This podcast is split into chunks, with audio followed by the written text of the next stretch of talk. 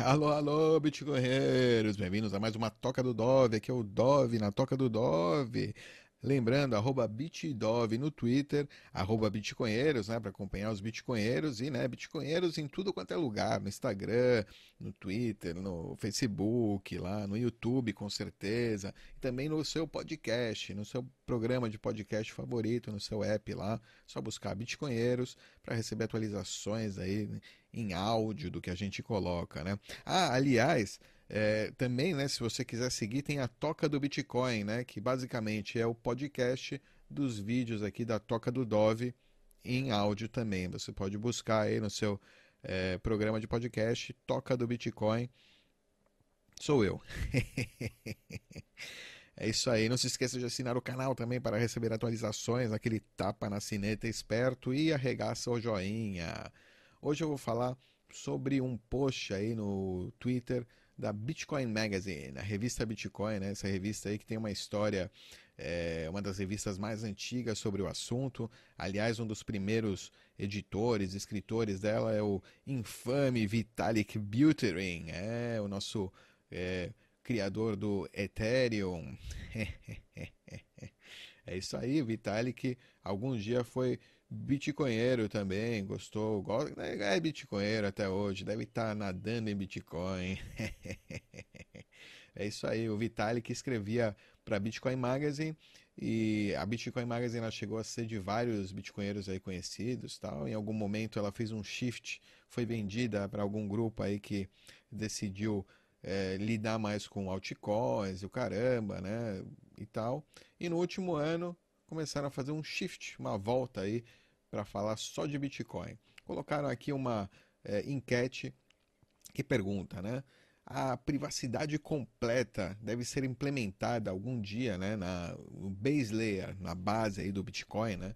O Bitcoin, como a gente conhece, ele deve ser mais privado, né? privacidade completa, ninguém vê tudo o que acontece, como acontece, sei lá, em moedas como é, Monero, por exemplo. E, né, é, 47% das pessoas disseram que sim, 29% não, e 25%, né, um número considerável, sem é, uma opinião clara a respeito. O que eu quero ver aqui, é, obviamente, os votos, não sei se tem muita validade, interessante, né, que a maioria das pessoas que, né, os leitores dessa revista acreditam que sim, mas as opiniões aqui embaixo escritas são interessantes. Primeiro aqui o Matt Odell, né, Matt Odell do podcast The Tales from the Crypt. Ele diz: é, o mais privado possível, enquanto você ainda né, consiga fazer auditoria do supply, né, da quantidade total de moedas que estão em circulação. Né? É, é, não, isso aí, ou seja, é interessante. Essa é uma opinião, acho que, de muitas pessoas. A gente quer né, que o Bitcoin seja o mais privado, mas a gente não quer né, que seja impossível de você fazer auditoria de um terceiro poder né, é, se, se, se for necessário, no caso da gente precisar de, um, de uma, é, como é que fala, uma mediação, de, de, decidir né, alguma coisa, ter alguma possibilidade de fazer essa auditoria. É, ou seja, interessante, né? Aqui alguém fala, né? O fato de que todo o histórico da sua carteira e cada transação é visível é um problema que precisa ser resolvido. É isso aí é, realmente é um problema que precisa ser resolvido e a gente tem aí né, muitas coisas acontecendo agora para né, é, desenvolvimentos aí buscando essa, essa, essa privacidade. Né? Inclusive, a gente a, a, o Bitcoin ele não permite uma criptoanarquia como a gente fala, né? Tem muita gente, muitos pensadores aí é, criptonarquia realmente é só com fungibilidade, não só fungibilidade, privacidade completa, ou seja, você poder realmente só depender da criptografia, não precisar dessa auditoria.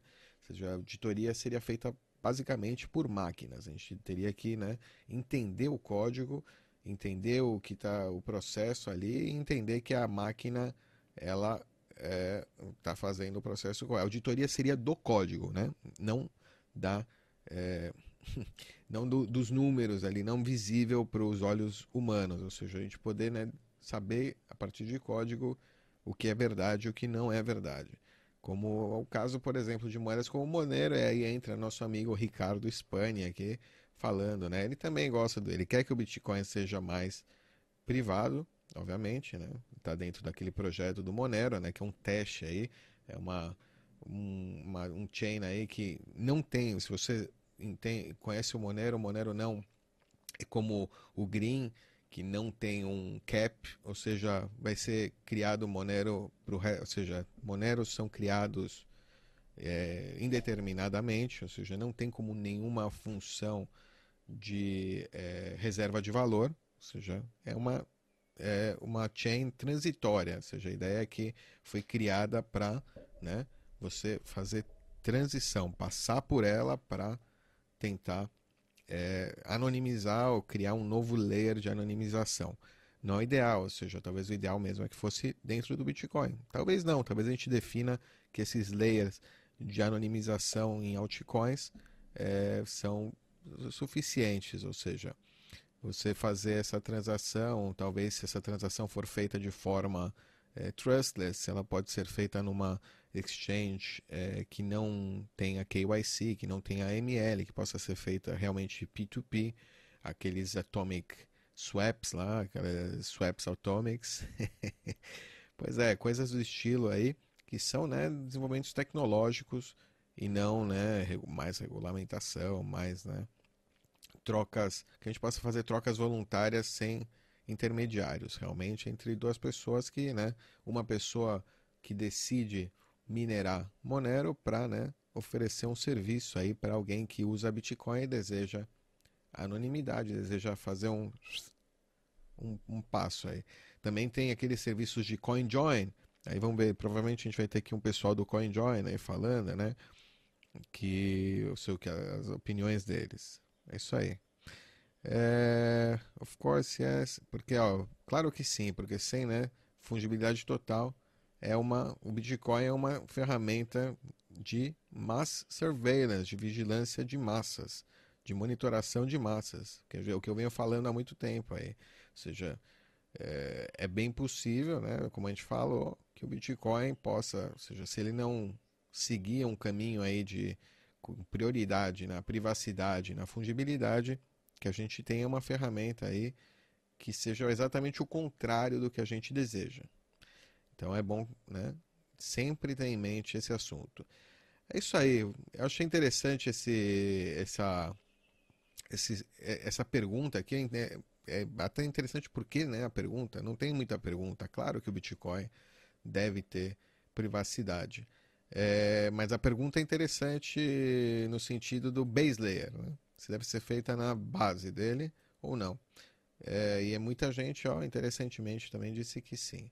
Esse é um assunto aí que provavelmente a gente deve tratar aí com o nosso painel né, de bitcoinheiros, que é um assunto que tem muita, muita, muita coisa para falar. É, só uma, só queria aqui, né, dar uma um teaser aí. Em breve, então, podem esperar, vamos falar sobre privacidade no Bitcoin, né? Vamos tentar ver quais são as, as soluções que já existem e o que está sendo desenvolvido é, tudo aí em um programinha aí mais extenso. Até a próxima, pessoal. Tchau.